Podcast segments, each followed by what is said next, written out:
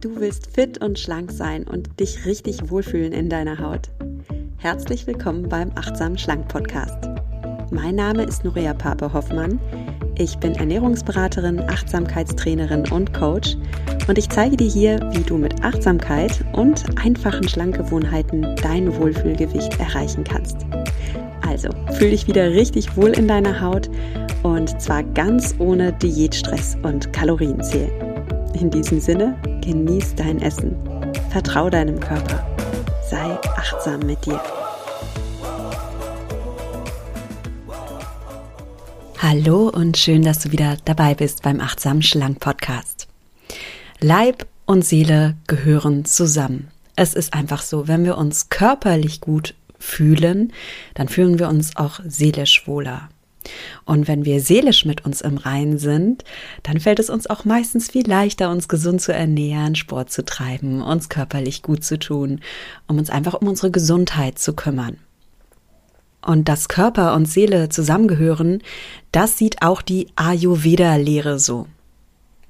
Der Begriff Ayurveda, der stammt aus dem Sanskrit. Ayurveda kommt aus Indien und es setzt sich zusammen aus den Wörtern Ayus, das steht für Leben, und Veda, das steht für Wissen.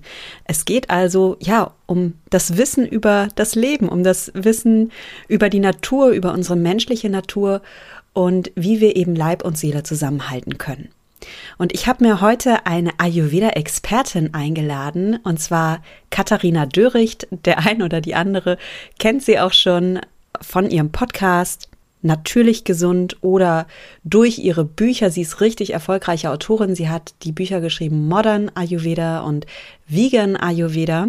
Sie hat einen erfolgreichen Blog, sie ist auf YouTube unterwegs und sie ist eine ganz bezaubernde Person. Wir haben uns im Interview unterhalten über das Lebensgefühl Ayurveda. Was bedeutet es, ayurvedisch gesund zu sein? Wie können wir eben Leib und Seele zusammenbringen?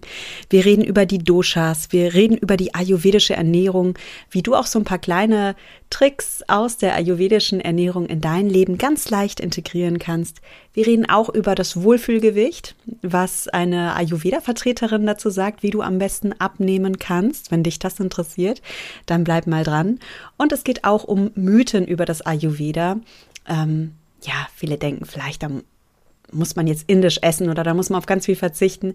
Also dem ist überhaupt nicht so.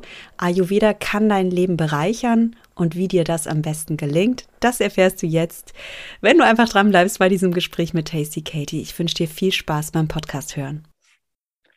Ich habe heute wieder einen Interviewgast und zwar ist das Katharina Döricht. Katharina, du bist ganzheitlich ayurvedische Ernährungs- und Gesundheitsberaterin, Beraterin in Darmgesundheit, Yogalehrerin, studierst aktuell Ernährungstherapie und du bist noch viel mehr. Du bist auch erfolgreiche Bloggerin. Du hast schon ähm, ganz lange den Blog Tasty Katie. Da geht es um gesunde Ernährung, um Darmgesundheit, um Ayurveda, um Yoga. Du bist auch Podcasterin. Viele kennen dich sicherlich mit deinem Podcast Natürlich Gesund. Und du bist Buchautorin, hast schon zwei Bücher geschrieben, die richtig erfolgreich sind. Und ich habe auch eins deiner Bücher hier und es ist einfach wunderschön zu lesen. Aber bevor ich ganz viel über dich erzähle, lasse ich dich lieber selbst zu Wort kommen. Herzlich willkommen im Achtsamen Schlank Podcast, Katharina Döricht. Ja, vielen, vielen Dank. Ich freue mich total, dass ich hier sein kann. freue mich auch. Wir hatten gerade schon, das habt ihr nicht mitbekommen, ihr lieben Hörerinnen, aber wir haben uns gerade fast verpasst und jetzt bin ich umso froher, dass du da bist. Ja, ähm, Katharina, wer deinen Podcast hört oder eines deiner Bücher gelesen hat, der merkt sofort, also du brennst richtig für dieses Thema ganzheitliche Gesundheit. Und in meiner Erfahrung ist es so, wenn jemand so richtig für ein Thema brennt, dann hat er da auch eine eigene Geschichte zu. Dann wächst die Leidenschaft aus einer eigenen Erfahrung. Wie ist es bei dir? Wie ist deine Leidenschaft für das Thema Gesundheit gewachsen? Ja, ja, auf alle Fälle. Also ich sage auch mal, das, was ich jetzt mache, ist nicht nur mein Beruf, also mein Job, sondern wirklich viel mehr als das. Also wirklich meine Passion, meine Leidenschaft, meine Berufung vielleicht auch, weil mich da eigentlich mein eigener Körper, meine eigene Geschichte hingeführt hat. Denn eigentlich habe ich geplant, Grundschullehrerin zu werden und habe das auch studiert. Aber ich habe eben eine ganze gesundheitliche Geschichte Und dadurch ist es eben ja zu dem gekommen, was ich jetzt mache. Also ich war in meiner Jugend sehr krank. Ich hatte viele gesundheitliche Beschwerden von chronischen Verdauungsbeschwerden über starken Hüftgelenkschmerzen, Neurodermitis, noch immer Tinnitus. Und mir konnte halt jahrelang nie wirklich jemand helfen. Meine Eltern sind mir damals von Arzt zu Arzt, von Klinik zu Klinik. Und ich habe immer wieder mal so kleine Diagnosen bekommen oder auch kurze Therapieansätze, aber es war nie was dabei, was einen großen Unterschied gemacht hat. Und mir ging es dann wirklich nach einigen Jahren wirklich ziemlich schlecht und so, dass ich auch meinen Alltag eigentlich gar nicht mehr so richtig gut bestreiten konnte. Und ich bin irgendwann mal an einen Arzt gekommen, der mir jetzt nicht, der hat jetzt nicht mein Leben verändert, aber es war so, dass er in mir so einen kleinen Funken erweckt hat. Und zwar hat er mir praktisch erklärt, wie wichtig Ernährung ist. Und ich habe damals so einen Candida, also so einen Darmpilz diagnostiziert bekommen. Und das war das erste Mal, wo ich wusste, ich habe irgendwas in der Hand, wo ich mitarbeiten kann. Und man muss dazu sagen, vor ungefähr zehn Jahren waren einfach diese ganzen Themen vegan, glutenfrei, Ayurveda, TCM, zuckerfreie Ernährung, das war nicht so verbreitet, nicht so weit verbreitet, wie das eben jetzt der Fall ist. Und ich habe dann damals angefangen, in der Bibliothek Bücher auszuleihen, im Internet recherchiert und habe einfach mehr und mehr mich in das Thema Ernährung reingefuchst. Und es war wirklich so ein Prozess über mehrere Jahre. Und so ist es entstanden, dass ich einfach so eine Leidenschaft dem Thema Ernährung entgegen, gegenüberbringe und entwickelt habe. Und das Ganze hat sich dann eigentlich ausgeweitet, weil ich einfach gemerkt habe, Ernährung ist super wichtig, aber man kommt mit Ernährung nur bedingt weit. Und auch die mentale Gesundheit und auch Bewegung muss eigentlich nachziehen. Ja, das ist genauso ein Teil davon. Und so ist es gekommen, dass ich dann den Blog gestartet habe und dass dann alles immer mehr gewachsen ist und auch Kochkurse gegeben habe und Bücher angefangen habe zu schreiben. Genau. Und jetzt mittlerweile mache ich das eben alles hauptberuflich. Ja, Wahnsinn. Also es finde ich auch bewegend, deine Geschichte, dass du so jung warst und schon so viele Beschwerden hattest, sogar Tinnitus. Kannst du mir mal so ein kurzes Vorher-Nachher geben? Wo standest du früher? Wie, wie hast du dich damals gefühlt? Wie hast du dich auch damals ernährt? Und was ist denn heute? Also man muss dazu sagen, ich bin eigentlich in wirklich einer wundervollen Familie, ganz tollen Eltern, zwei wundervollen Schwestern aufgewachsen, auch ländlich mit Tieren und hatte eigentlich ein relativ gesundes Leben. Also wir hatten jetzt auch keine krassen Vorerkrankungen in der Familie.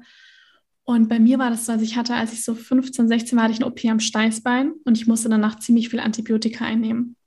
Und das war so wirklich der ausschlaggebende Punkt, den man damals nicht erkannt hat, wo es mit meiner Darmgesundheit so bergab ging.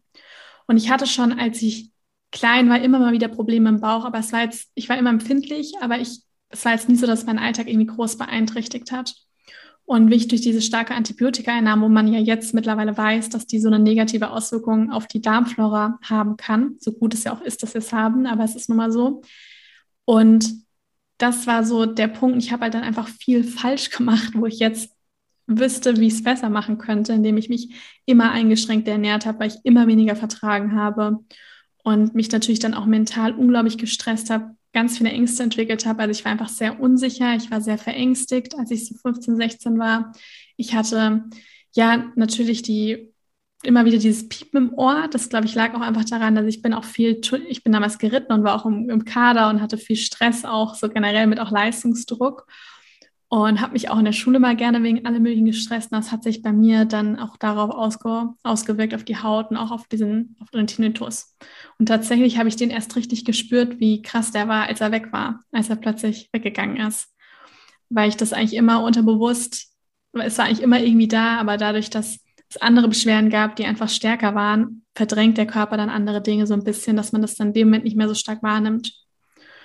Und wenn ich das aber jetzt vergleiche mit, wie es mir jetzt geht, ist das eigentlich, ich sage mal fast wie eine komplett andere Person. Ja, das sagen auch manchmal Menschen, die mich damals eben kannten, jetzt, dass ich eigentlich ein, ja, also wie, als hätte sich mein Körper einmal rundum erneuert und auch mein, mein, mein Geist. Also ich bin einfach gesund jetzt. Ja, also ich habe genügend Energie und Vertrauen und Zuversicht ins Leben, kann ja mein, ich sag auch mein Traumleben leben, ja, kann meine, meinen Wünschen, meinen Zielen, meinen Träumen nachgehen und habe eben auch so ein Vertrauen in meinen Körper, weil das war wirklich viele Jahre einfach weg. Ja, also ich habe wirklich fast so ein bisschen Angst vor meinem eigenen Körper gehabt, was er jetzt als nächstes wieder macht.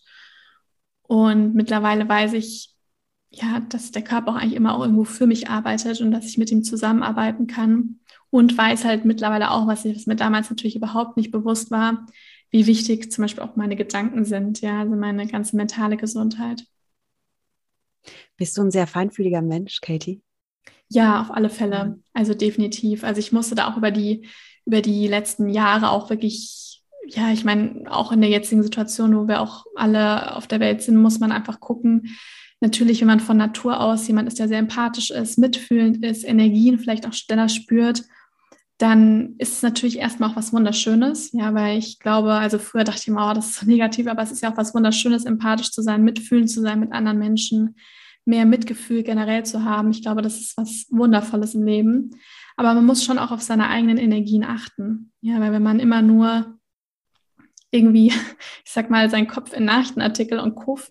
vergräbt, ja, oder auch immer nur sich so viele Gedanken darüber macht, wie es jetzt anderen geht und ob man da irgendwie vielleicht dran schuld ist oder was auch immer, dann zerrt es natürlich ganz stark auch in der eigenen Energie. Mhm. Und ich glaube halt fest daran, dass wenn wir einen Unterschied machen wollen, also bei allen möglichen Themen, dann müssen wir bei uns selbst anfangen, weil das inspiriert dann wiederum andere Menschen. Und das geht halt auch nur, wenn man auch gut auf sich selbst, ob das auf die Gesundheit, auf die eigene Energie ist, dass man gut aufpasst. Ja, und ich, das bedeutet, dass man eigentlich, ich sag mal, jeden Tag die, die Arbeit machen muss, um da gut auf, mit seiner eigenen Energie auch ja, zu haushalten. Ja, also das ist mittlerweile, sehe ich es auch als was Schönes, feinfühlig zu sein. Ja, ich nehme das so an dir wahr und auch an deiner Geschichte wahr. Und ich finde das, ähm, danke dir auch, dass du das gerade so offen geteilt hast, was du für Erfahrungen gemacht hast und wo du jetzt da stehst, weil ich habe den Eindruck, dass viele meiner Podcast-Hörerinnen sehr, sehr feinfühlig sind. Mhm. Und es kann genau wie du sagst, es kann ja diese Feinfühligkeit, man kann manchmal Emotionen aufsaugen wie so ein trockener Schwamm. Und viele zieht es dann runter, viele ernähren sich dann auch gar nicht mehr gut, weil sie wirklich den Kontakt zu sich verlieren, weil sie ihre Gefühle mit Essen ersticken. Oder wenn man es schafft, diese Feinfühligkeit ähm, als ein Geschenk zu nehmen, kann es genau das Gegenteil entstehen und das, das strahlst du so aus, dass es einem die Chance gibt, ganz achtsam für sich zu werden, für die eigenen Bedürfnisse zu werden, dann auch zum Beispiel für die eigene Ernährung zu werden, achtsam für die eigenen Gedanken zu werden und dann da so die größte Energiequelle in sich selbst auch findet. Und die Hörerinnen und Hörer hören jetzt gerade deine Stimme und ich glaube, daran hört man schon, wie sehr du in deiner Kraft bist. Ich kann dazu auch noch dein Gesicht sehen und du hast so einen Glow. Und das, Danke. ja, es ist total schön. Es ist ganz berührend. Also jeder, der Katie noch nicht kennt vom Sehen, ähm, du bist auch auf Instagram. Vielleicht kannst du mal kurz sagen, wie du da heißt. Dann kann man dich Ja, Tasty Katie, überall findet man mich überall, eigentlich unter Tasty genau. Katie, genau. Sehr cool. Ähm, Katharina, lass uns mal über Ayurveda sprechen, denn deine Bücher, die drehen sich auch um Ayurveda und um die ayurvedische Ernährung. Im Ayurveda geht es auch darum, dass man körperliche und mentale und seelische Gesundheit auf einen Nenner bringt und dass beides nicht voneinander trennbar ist oder diese drei Komponenten. Kannst du vielleicht mal so ein bisschen die Philosophie des Ayurveda kurz umreißen, was das ist? Denn es ist ja viel mehr als eine Ernährungslehre. Gerne, genau, weil viele meinen immer so, man Ayurveda hört, es hat erst was mit Aloe Vera zu tun. Also das ist nicht, das ist die Pflanze. Und dann irgendwas vielleicht mit Ölen und Gewürzen. Ja, da kommen wir dem schon ein bisschen näher, aber es ist noch so viel mehr. Denn Ayurveda, also da stecken erst mit dem Wort eigentlich zwei kleinere Wörter drin, Ayu und Veda. Und das bedeutet übersetzt das Wissen vom Leben. Und Ayurveda ist das älteste Medizinsystem, was es gibt. Ja, kommt aus Indien, ungefähr 5000 Jahre alt und deswegen sagt man auch gerne, es ist so die Mutter von allen Medizinsystemen, also noch viel älter als zum Beispiel die traditionelle chinesische Medizin oder auch unser westliches Medizinsystem sowieso. Und was das Besondere am Ayurveda ist, ist, dass wir ganz, dass wir ganz ganzheitlich schauen. Ja, jeder Mensch wird sehr ganzheitlich angeguckt. Und wir wissen auch, dass wir alle sehr, sehr individuell ist. Und was eigentlich so, ich sag mal, wenn man das verstanden hat, dann hat man schon ganz viel Ayurveda verstanden, ist wirklich zu verstehen, wie die Naturgesetze auf uns Menschen wirken. Denn wir sind ein Teil von der Natur. Ja, wir brauchen tatsächlich die Natur, um zu überleben, um auch in unser individuelles Gleichgewicht zu kommen. Aber andersherum braucht die Natur uns eigentlich nicht. Und deswegen ist es auch ganz wichtig, dass wir uns nicht getrennt von der Natur, von den Rhythmen der Natur, das, was die Natur bereithält, von der ganzen Kraft der Natur, da uns davon nicht getrennt sehen, sondern als ein Teil der Natur sehen. Und deswegen ist es auch so wichtig, dass wenn wir in unser individuelles, gesundes Gleichgewicht kommen wollen, dass wir uns an der Natur orientieren. Und das beschreibt eigentlich Ayurveda, dass wir da wirklich in Einklang mit der Natur leben. Und das bedeutet auch, dass wir uns ganzheitlich sehen, ja, dass wir einfach wissen, dass Körper, Geist und Seele miteinander in Verbindung stehen und dass das nicht getrennt voneinander ist. Das heißt, im Ayurveda versuchen wir auch immer, wenn jemand, ich sag mal, zu Therapeuten, der Ärzten kommt, wirklich den Mensch zu behandeln und nicht nur das Symptom. Ja, weil wir wissen, natürlich, wenn ich mir jetzt Bein breche, dann muss ich natürlich erstmal Symptom Beinbruch, äh, Beinbruch behandeln, aber bei vielen Krankheiten liegt halt einfach noch viel mehr darunter und deswegen ist es so wichtig, wirklich ganzheitlich eben zu gucken. Und im Ayurveda gibt es verschiedene Bereiche, dadurch, dass es ein Medizinsystem ist. Also wir haben, wir haben die Chirurgie, wir haben die Kinderheilkunde, die Frauenheilkunde, wir haben die Phytotherapie, die Pflanzenheilkunde, wir haben eben auch die Ernährung und auch mentale Gesundheit, also vor allem auch Yoga, also die Psyche und noch vieles mehr. Und die Ernährung ist so ein bisschen die Basis von allem.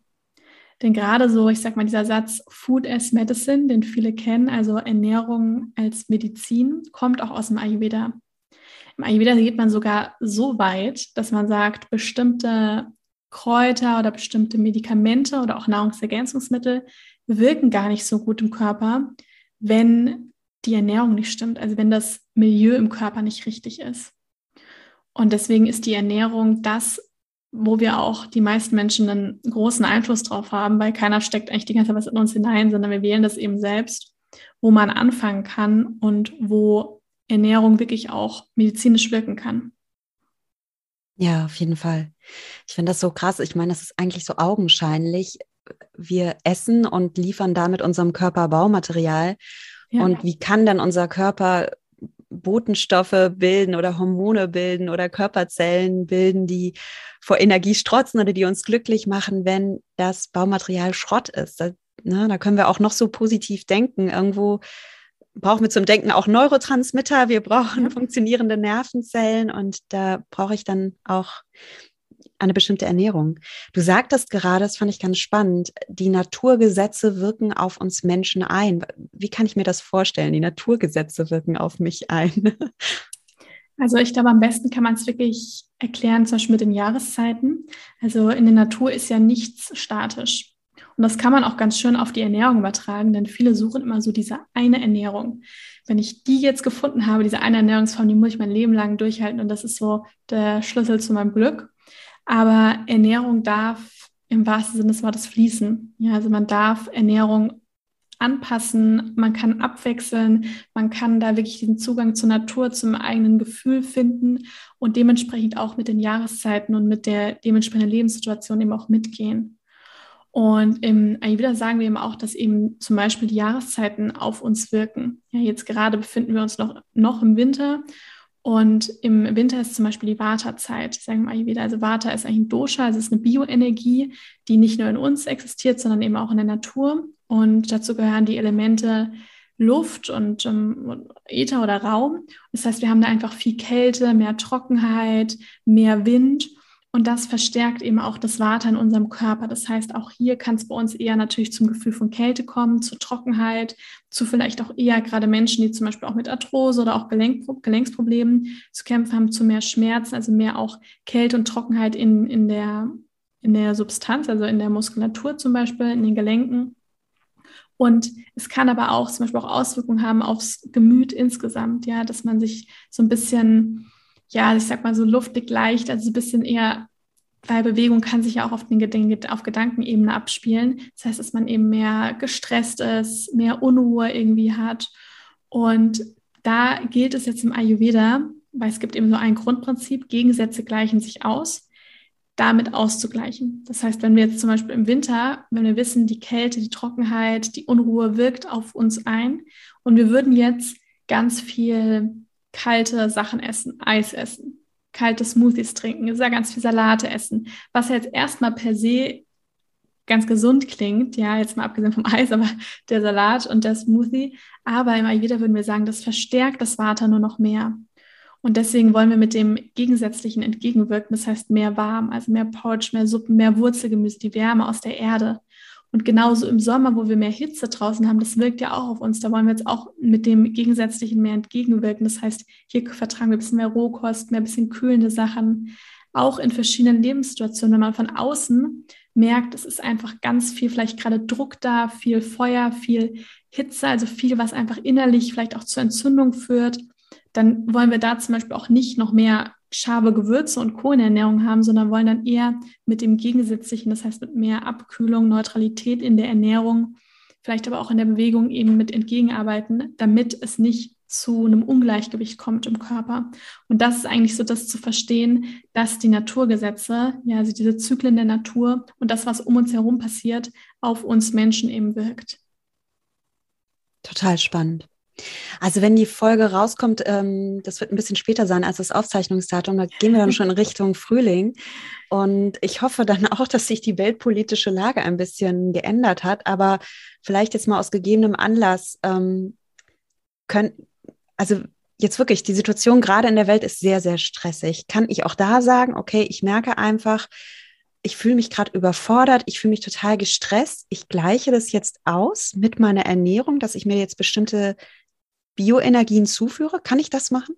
Ja, auf jeden Fall. Mit Ernährung kann man immer arbeiten, ja, egal was eigentlich gerade los ist. Denn wenn man jetzt merkt, es ist im Außen vielleicht gerade, ich meine, wie gesagt, das ist immer, das ist, ich sag mal, ein Luxusproblem, ne? dass ja, wir uns darum, dass wir uns darum kümmern, was können wir essen, das muss man immer auch irgendwo beachten. Aber nichtsdestotrotz hilft es, wenn man die Möglichkeit hat, sich einmal mit allem, was geht, zu unterstützen. Und wenn man merkt, es ist einfach gerade, ob das jetzt weltpolitische Sachen, sondern auch andere Situationen. Man fühlt sich wirklich unsicher, man hat vielleicht auch viel Ängste, dann ist das tatsächlich viel Water. Ja, also viel Unruhe, viel Sorgen und das hat ja auch alles mit Bewegung zu tun. Und da brauchen wir jetzt viele Dinge, die uns erden, ja, die ein bisschen Ruhe, Stabilität im Körper eben auch geben. Und da sind generell alle Dinge, die aus der Erde kommen, also Wurzelgemüse, Kürbis, Pastinake, Kartoffel, Karotte, rote Beete, das sind alles wunderbare Sachen, wo man sich was Gutes tun kann. Ja, also viel Suppen, wirklich so diese, diese Erdung ins Leben bringen, ja, über die Ernährung. Das heißt, dass man morgens vielleicht auch mit einer kleinen Morgenroutine in den Tag startet und nicht vielleicht gleich mit dem Scrollen vom Newsfeed, sondern dass man eine Mini-Morgenroutine macht, eine kleine Meditation, vielleicht einen kurzen Yoga-Flow oder kurz in die frische Luft geht. Wenn das nicht geht, dann einfach vielleicht direkt morgens ein warmes Frühstück dass man da diese Erdung eben hat, sondern auch guckt, dass man diese erdigen Suppen mit reinbringt mit den Wurzelgemüse, sich vielleicht auch mal ein warmes Getränk macht, dass man über die Ernährung versucht, auch bestimmte Reizstoffe zu minimieren, wie zum Beispiel zu viel Kaffee, Alkohol, sowieso die ganzen sehr zuckerhaltigen Sachen, Energy Drinks, weil das ja nur noch mehr Unruhe und dann auch diese Instabilität im Körper eben verursacht. Spannend. Ja, und wir sprachen vorhin über das Thema Empfindsamkeit. Äh, wahrscheinlich auch für sehr empfindsame und hochsensible Menschen, die das jetzt gerade hören, auch einfach ein guter Tipp. Mehr Erdung reinbringen und schon morgens auch mit einem erdenden Ritual, sowohl in der Ernährung als auch ja, ähm, durch Meditation oder eine mhm. schöne Achtsamkeitsübung da ausgleichen. Toll. Wenn die Folge rauskommt, ähm, sind wir, wie gesagt, im Frühling. Gibt es was gegen Frühjahrsmüdigkeit, was ich tun kann? Wie kann ich da ausgleichen? Ja, das ist gut, dass du es sagst, denn im Frühjahr, ich habe ja vorher kurz was zum Winter und auch zum Sommer gesagt, aber im Frühjahr ist tatsächlich so das Kapha-Dosha in der Natur dominant. Und Kapha setzt sich aus den Elementen Wasser und Erde zusammen, also zwei schwerere Elemente. Und das spiegelt sich eben in der Natur auch wieder. Das heißt, die Natur wird praktisch, also es lagert sich, es ist mehr Feuchtigkeit in der Natur und das kann sich auch im Körper ablagern durch Wassereinlagerung, Frühjahrsmüdigkeit, das Gefühl von, man ist irgendwie total träge und kommt nicht so richtig aus dem Quark. Und das ist eben so typisch viel für viel Kaffer. Und da wollen wir jetzt auch mit dem Gegensätzlichen entgegenarbeiten. Diese Frühjahrsmüdigkeit entsteht auch viel dass zum Beispiel wir im Winter über etwas schwerer gegessen haben, durch zum Beispiel Weihnachten, mehr Alkohol, mehr fettige Sachen. Und das hat sich halt im, im Körper wie so ein bisschen festgesetzt. Und wir wollen jetzt da einfach viel, wenn wir in die Natur gucken, davon zu uns nehmen. Das heißt, diese ganzen, die Farbe, die ja wirklich im Frühjahr ganz dominant ist, ist grün. Das heißt, die ganzen grünen Blattsalate, die ganzen grünen frischen Kräuter, wie ich auch diese Bitterstoffe, die uns ja ganz oft in der Ernährung fehlen, wenn wir da anfangen, uns einmal am Tag einen Salat zu machen, grüne Kräuter zu integrieren, trotzdem aber noch warme Gerichte beibehalten und mehr leicht essen, das heißt weniger tierische Produkte, weniger industriellen Zucker und gucken, dass wir auch in Bewegung kommen, ja, dass wir in der frischen Luft sind, dann können wir dieser Frühjahrsmüdigkeit richtig gut entgegenwirken. Oh, das, also Katharina, das ist so spannend. Ähm, wir haben die Doshas ein bisschen angesprochen. Das ist sehr wir können die Komplexität des Ayurveda jetzt nicht in eine Podcast-Folge packen. Du erklärst es in deinen Büchern wunderbar, was die Doshas sind. Es gibt außerdem auch noch neun Grundprinzipien, die du in deinen Büchern vorstellst, zum Beispiel in deinem Buch Vegan, äh, Vegan Ayurveda. Da gibst du wirklich Tipps zur Ernährung und stellst diese neun Grundprinzipien vor. Und weil wir die jetzt nicht alle vorstellen können, habe ich mal eins rausgepickt, was ich ganz spannend finde. Und zwar ein Grundprinzip im Ayurveda ist, dass empfohlen wird, alle Geschmacksrichtungen in eine Mahlzeit zu integrieren oder wenigstens über den Tag verteilt. Und die Geschmacksrichtungen, die es gibt, das sind die Geschmacksrichtungen süß, sauer, salzig, bitter, herb und scharf. Jetzt mal ganz naiv gefragt, was habe ich denn davon, alle Geschmacksrichtungen in einer Mahlzeit zu essen oder wenigstens über den Tag verteilt? Ja, das ist ein sehr guter Punkt, den du auch rausgesucht hast, denn das ist tatsächlich so, mir, ist, mir liegt ja auch mal sehr am Herzen, weil da fangen wir nämlich eigentlich schon mit so einem Grundproblem der Ernährung an. Denn es ist so, wir alle, also es gibt sechs Geschmacksrichtungen, die du gerade genannt hast, und unser Körper kennt die auch. Und ich gebe am besten mal ein Beispiel, weil dann versteht es jeder sofort. Man isst was Herzhaftes und hat danach Lust auf was Süßes. Dann isst man was Süßes und denkt sich so, hm, irgendwie jetzt was Bitteres oder was Saures wäre jetzt vielleicht auch noch ganz nett. Ne? Und das ist eben genau dieses Phänomen. Das heißt, der Körper kennt diese ganzen Geschmacksrichtungen und der möchte die auch eigentlich gerne einmal am Tag zumindest optimalerweise in der Mahlzeit wirklich erfahren, also sch schmecken. Und wir haben alle von Natur aus eine Affinität gegenüber süß. Ja, es ist evolutionär bedingt, hatten es früher einfach süße Früchte, haben uns also gezeigt, das ist reif, das ist gut für uns. Die Muttermilch ist schon süß. Und wir alle haben wirklich in den Zellen gespeichert, süßes gut für uns. Und das nutzt, macht sich die Lebensmittelindustrie immer mehr zunutze. Das heißt, die ganzen Lebensmittel werden einfach immer industriell hergefertigte Lebensmittel immer süßer, ja, oder teilweise auch salziger. Das heißt, es ist immer mehr Zucker überall drin. Und süß hat einfach so einen gewissen Suchtfaktor. Und wenn man gerade auch nicht dieses Natursüß, wie es zum Beispiel eine Banane hat oder einen Apfel hat, sondern wirklich dieses den Industriezucker eben zu viel zu sich nimmt, dann hat man ein richtiges Ungleichgewicht in der Ernährung. Das heißt, es ist einfach ein Fokus nur bei süß. Und die ganzen anderen Geschmacksrichtungen fallen eben runter. Und wir brauchen alle Geschmacksrichtungen. Ja, das ist, weil jede Geschmacksrichtung hat auch eine therapeutische Wirkung im Körper. Süß ist zum Beispiel eher aufbauend, ja, baut eher eine Struktur eben auf. Bitter ist eher so ein bisschen abbauend oder auch scharf. Und so kann man auch mit diesen Geschmacksrichtungen auch so ein bisschen therapeutisch arbeiten, aber es ist eigentlich wichtig, diesen Ausgleich zu schaffen. Und je mehr wir süß essen, desto mehr haben wir auch Lust auf süß. Deswegen gerade so Dinge wie zum Beispiel die Geschmacksrichtung bitter. Kann jeder, der mal zuhört, überlegen, wann habe ich denn mal eine bittere Note im Alltag? Meistens fällt einem nichts ein. Ja, manche sagen, oh, ab und zu mal Chicorée oder Redicho, aber das war es dann auch schon. Früher hatten die ganzen Obst- und Gemüsesorten Bitterstoffe. Das hat, die haben die Lebensmittelindustrie, die haben das immer mehr herausgezüchtet, ja, weil uns süß auch einfach gut schmeckt. Deswegen ist es gerade zum Beispiel bei den Bitterstoffen ganz wichtig, gezielt täglich was Bitteres eigentlich in der Ernährung zu haben. Ja, sei das über bestimmte Gewürze, sei das über einen bitteren Tee oder eben auch über so ähm, bittere Salat oder auch Kräuter, dass man das wirklich gezielt integriert. Denn das hat auch so eine positive Auswirkung auf die Verdauung und auch auf das allgemeine Wohlbefinden, weil auch alle unsere Organe Bitterstoffrezeptoren haben. Deswegen ist das ganz, ganz wichtig. Viele, die zum Beispiel auch ständig Verdauungsbeschwerden haben, haben einfach zu wenig Magensäure. Und da können eben Bitterstoffe auch ganz stark bei helfen, das zu stärken.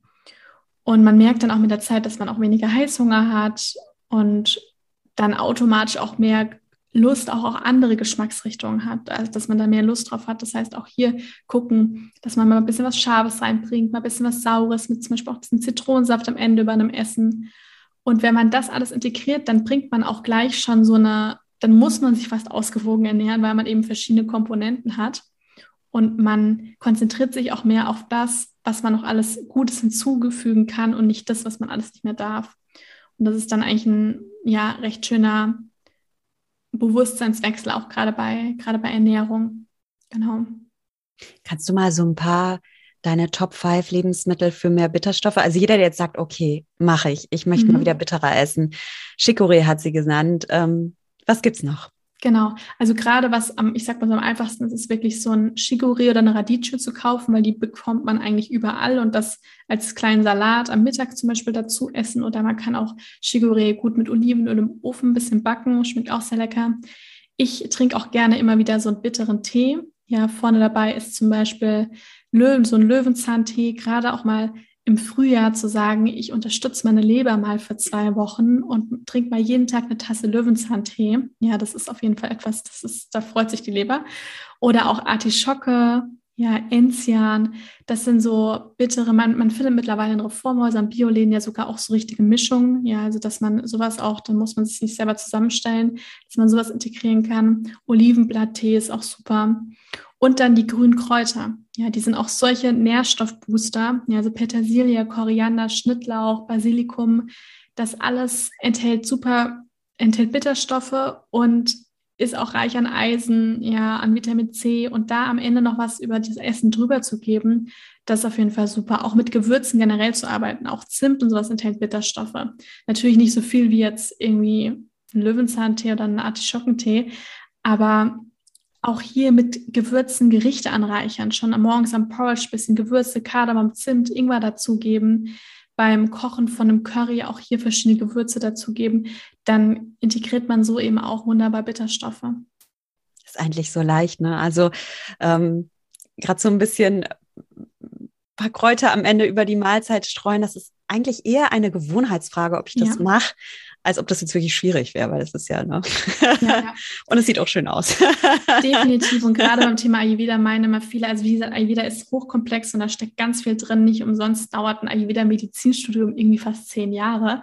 Also es ist wirklich ein ganz großer Bereich.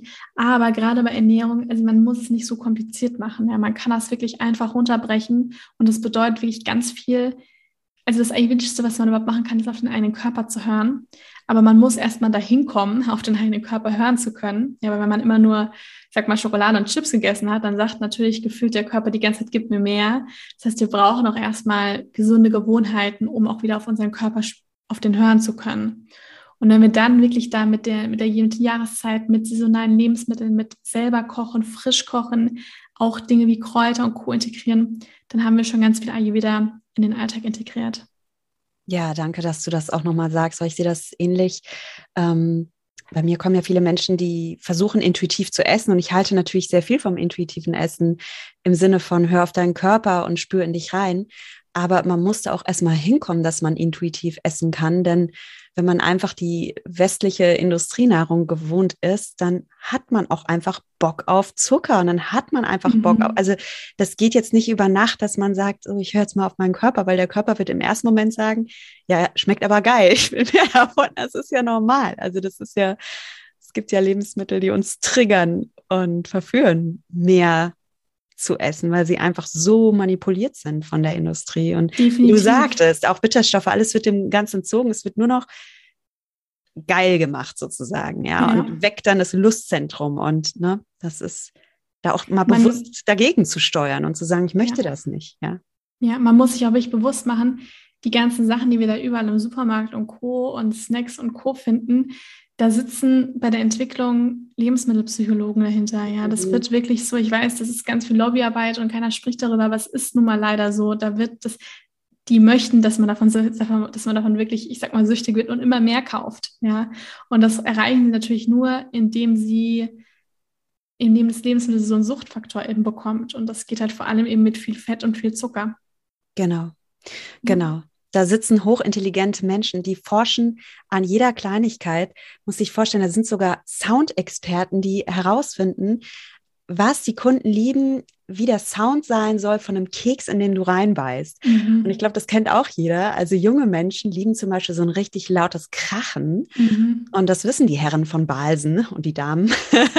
Während Omas und Opas, die haben ja gerne diese Kaffeekringel, die mögen das so weich. Ja. also die Marktforscher, die wissen das, die kennen uns besser als wir selbst. Und da darf man einfach so ein bisschen achtsam sein und sagen, okay, ich möchte mich bewusst mit meiner Ernährung auseinandersetzen und ich möchte bewusst zum Beispiel Bitterstoffe zu mir nehmen, weil intuitiv wird die Lust auf Löwenzahntee wahrscheinlich nicht kommen. also wenn man mal ehrlich ist. und vor allem, was wichtig ist, wenn ich noch nie in meinem Leben Löwenzahntee getrunken habe, wenn ich in meinem Leben noch nie einen Salat gegessen habe, wie soll denn der Körper darauf Lust haben? Denn der Körper kann nur auf das Lust haben, beziehungsweise uns dann nur das signalisieren, was er auch kennt. Ja. ja, also auch mit, ich sag mal sowas, was so nährstoffreich ist wie Gerstengras. Ja, der Körper wird sicherlich nicht morgen sagen, gib mir Gerstengras, obwohl ich das in meinem Leben noch nie zu mir genommen ja, habe. Genau. Das ist ganz wichtig zu verstehen. Und die Lust entsteht dann schon später. Ich glaube, wir beide haben auch mittlerweile Lust an diesen Dingen, weil wir einfach die Erfahrung gemacht haben, also so geht es mir, ähm, ich fühle mich so, so wohl in meiner Haut, wenn ich mir gesunde Ernährung gebe. Es macht mich so glücklich von innen und dadurch liebe ich gesunde Ernährung und ich liebe dann auch sowas, wenn du mir sowas erzählst mit Löwenzahntee, ich kriege da Lust, das auszuprobieren, weil ich aber auch schon diese Hochgefühle in meinem Körper erfahren habe und dann klappt dann auch das intuitive Essen, weil dann ist der Körper quasi wieder auf natürlich kalibriert und ja. ne? Ja, hochspannend. Ich glaube, wir könnten ewig weiter quatschen, aber Katharina, so langsam geht es mal in Richtung Abschluss. Und ein wichtiges Thema habe ich schon noch am Herzen. Also viele meiner Hörerinnen und Hörer möchten gerne abnehmen. Und was rätst du denn als ayurvedische Ernährungsberaterin deinen Kundinnen oder Kunden, die zu dir kommen und sagen, ich möchte gerne ein bisschen abnehmen? Also gerade beim Thema Abnehmen, glaube ich, sind viele immer gewöhnt, vor allem an den Verzicht zu denken. Und natürlich ist es wichtig, auf bestimmte Dinge zu verzichten, eventuell, aber ich würde das immer ein bisschen, das Pferd immer ein bisschen andersrum aufspannen. Also ich würde immer erstmal fragen, was nährt mich und was kann ich Gutes hinzufügen.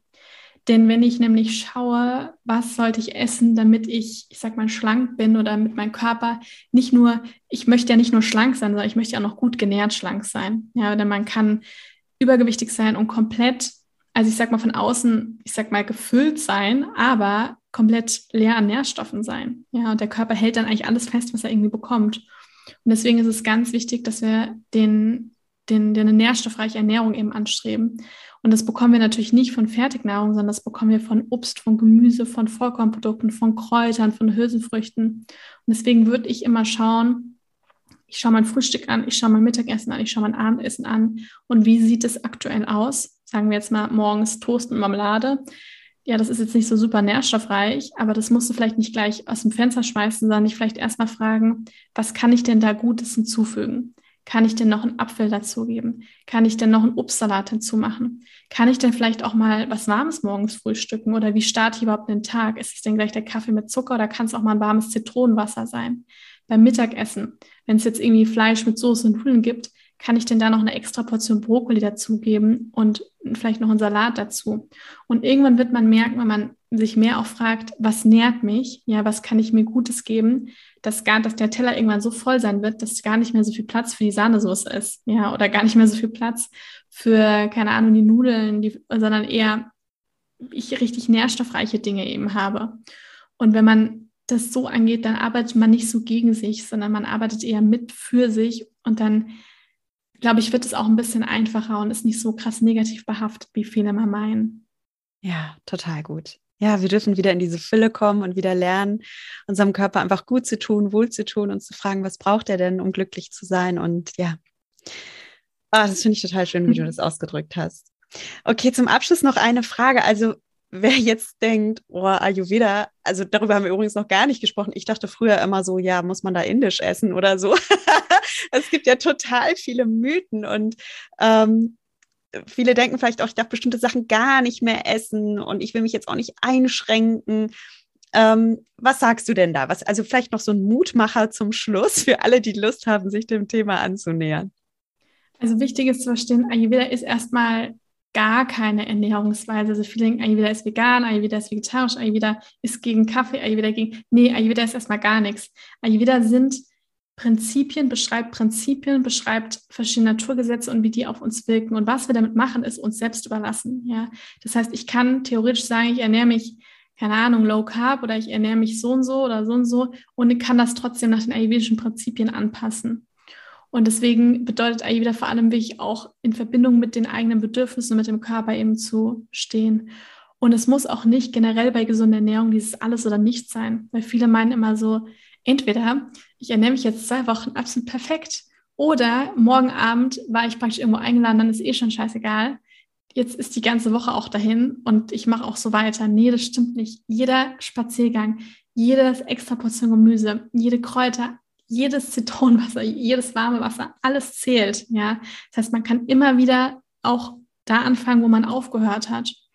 Und deswegen würde ich wirklich schauen, kann ich so vieles Geld selber kochen, sich auch erstmal wieder mehr mit dem Thema Ernährung und auch mit frischen Lebensmitteln zu beschäftigen. Und wenn man das macht, dann kann man gerne auch weiterhin meinetwegen einmal die Woche Alkohol trinken oder ja, ab und zu Fleisch essen, all die Dinge. Aber das muss ja eben nicht dieses Alles und Nichts sein. Man, man kann trotzdem die anderen guten Dinge hinzufügen. Das ist ganz wichtig. Und das trägt auch dazu bei, dass wir das dann auch langfristig machen. Ja, denn wichtig ist oder zu verstehen ist wichtig, dass wir uns alle müssen unser, wir müssen uns unser Leben lang ernähren. Ohne Essen können wir nicht leben. Ja, das ist, ist nun mal einfach so. Und da möchte ich ja auch eine Ernährung finden, die ich auch mein Leben lang irgendwie, die mir auch irgendwie dient, ja, und nicht einem Ernährungstrend nach dem anderen irgendwie aufspringen. Und das ist das Schöne am Ayurveda, das ist eben dann, dadurch, dass es so alt ist, ist es wirklich ein zeitloses Wissen. Und man kann es in den verschiedensten Lebensbereichen eben anwenden. Ja, und da sind wir wieder beim Fülle-Mindset. Es geht darum, ja. aufzublühen und sich gut zu tun und nicht darum, sich irgendwie zu beschränken, zu beschneiden oder irgendwelchen Dogmen zu unterwerfen. Ja. Danke. Zum Abschluss würde ich dir gerne ein paar kurze Fragen stellen, so mit mhm. ein paar Impulsen. Und zwar würde ich gerne wissen, ähm, wofür bist du in deinem Leben dankbar, Katharina? Oh, für ganz viel. Also, da müsste ich jetzt, das würden wir lange da natürlich alles aufziehen, aber vor allem gerade, jetzt gerade bin ich wirklich sehr dankbar für meine Gesundheit. Also das, ich glaube, wenn man die Gesundheit mal so richtig verloren hat, dann weiß man, wie unfassbar wertvoll die Gesundheit ist. Also dafür bin ich dankbar, schmerzfrei durchs Leben gehen zu können und mir auch mein Leben erschaffen zu können. Also das Leben, was ich, was ich leben möchte, auch wirklich erschaffen zu können. Dafür bin ich gerade besonders dankbar. Mhm. Wo übst du selbst noch achtsamer zu sein? Oh, in ganz vielen Bereichen. also ich ich bin auf der einen Seite, also ich habe manchmal so zwei Seiten, ich bin auf der anderen Seite sehr geduldiger Mensch und manchmal habe ich aber auch so Phasen, da bin ich dann so ganz, ganz ungeduldig und viele Dinge müssen dann ganz schnell gehen, gerade auch alles, was die Technik anbelangt. da bin ich nicht so geduldig. Aber ja, auch gerade bei mir, ich glaube auch so den Anspruch mir selbst gegenüber, weil ich schon sehr perfektionistisch bin, auch einen sehr hohen Anspruch an mich selbst habe. Da versuche ich auch noch mehr achtsamer mir selbst gegenüber zu sein, auch liebevoller mir selbst gegenüber zu sein, dass ich so wie ich bin gut bin.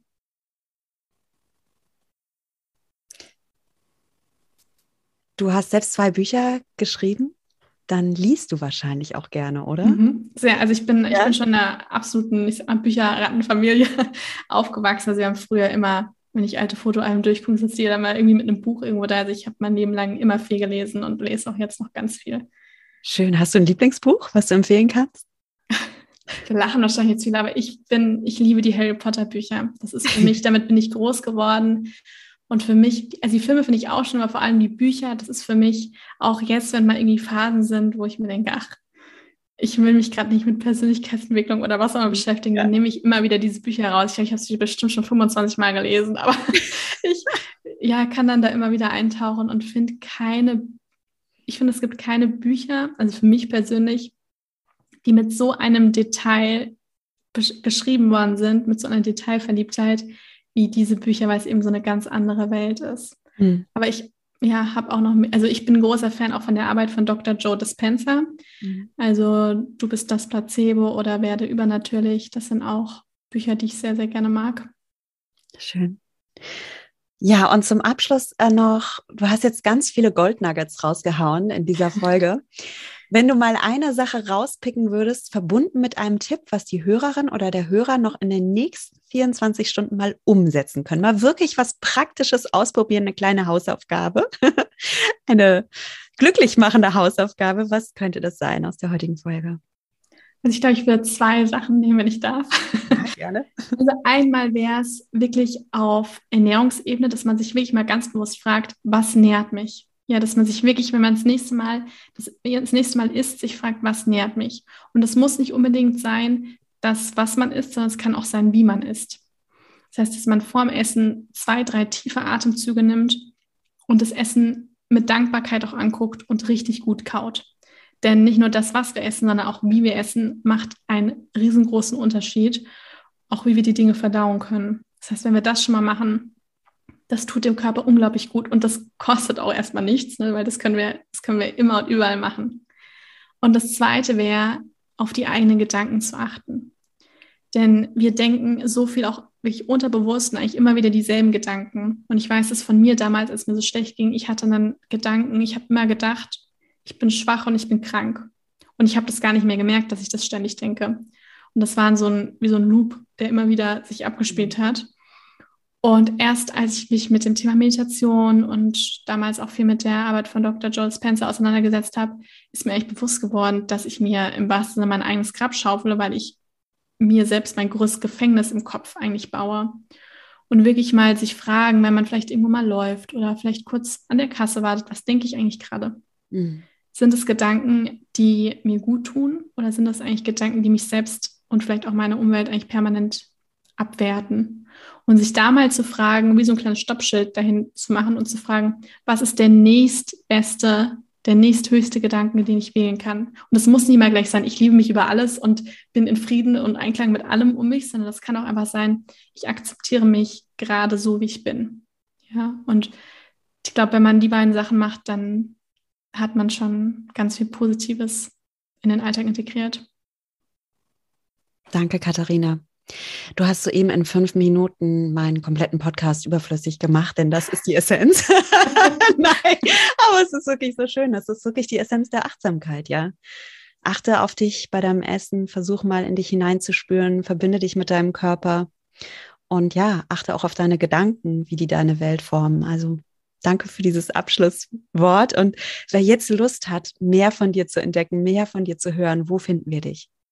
Erstmal vielen, vielen Dank auch an alle, die zugehört haben bis hierhin. Man findet mich eigentlich überall unter Tasty Katie, also auf Instagram, Facebook. Mein Podcast heißt natürlich gesund.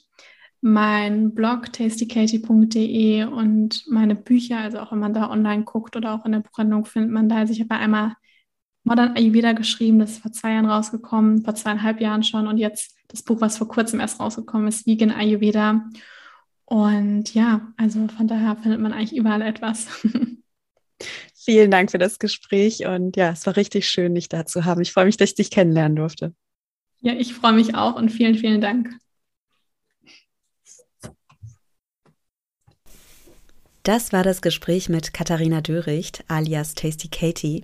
Wenn du mehr über Katharina erfahren möchtest oder über ihre Bücher, empfehle ich dir wirklich ihren Blog. Den findest du unter www.tastykatie.de.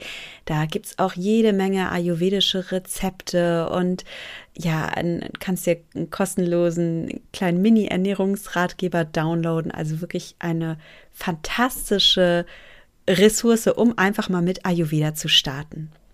Ich würde mich natürlich auch freuen, von dir zu hören. Melde dich einfach mal auf Instagram unter nuria.achtsamschlank oder auf Facebook unter Nuria Pape, achtsam abnehmen ohne Diät und schreib mir, wie die heutige Folge dir gefallen hat, was du daraus mitgenommen hast. Ich bin gespannt auf dein Feedback und wertschätze das sehr. Und wenn du Lust hast, kannst du natürlich auch den Achtsam Schlank Podcast bewerten. Das geht ganz einfach bei Apple Podcast oder mittlerweile auch bei Spotify. Vielen, vielen Dank an alle, die schon ihr Feedback hinterlassen haben, ihre Sterne geschickt haben. Ich freue mich wirklich darüber. Und ja, danke sehr dafür. Und wenn du Lust hast, bist du nächsten Freitag wieder dabei beim Achtsam Schlank Podcast. Ich freue mich, wenn du einschaltest und verabschiede mich wie immer von dir mit den Worten: Genieß dein Essen Vertrau deinem Körper. Sei achtsam mit dir. Deine Nuria.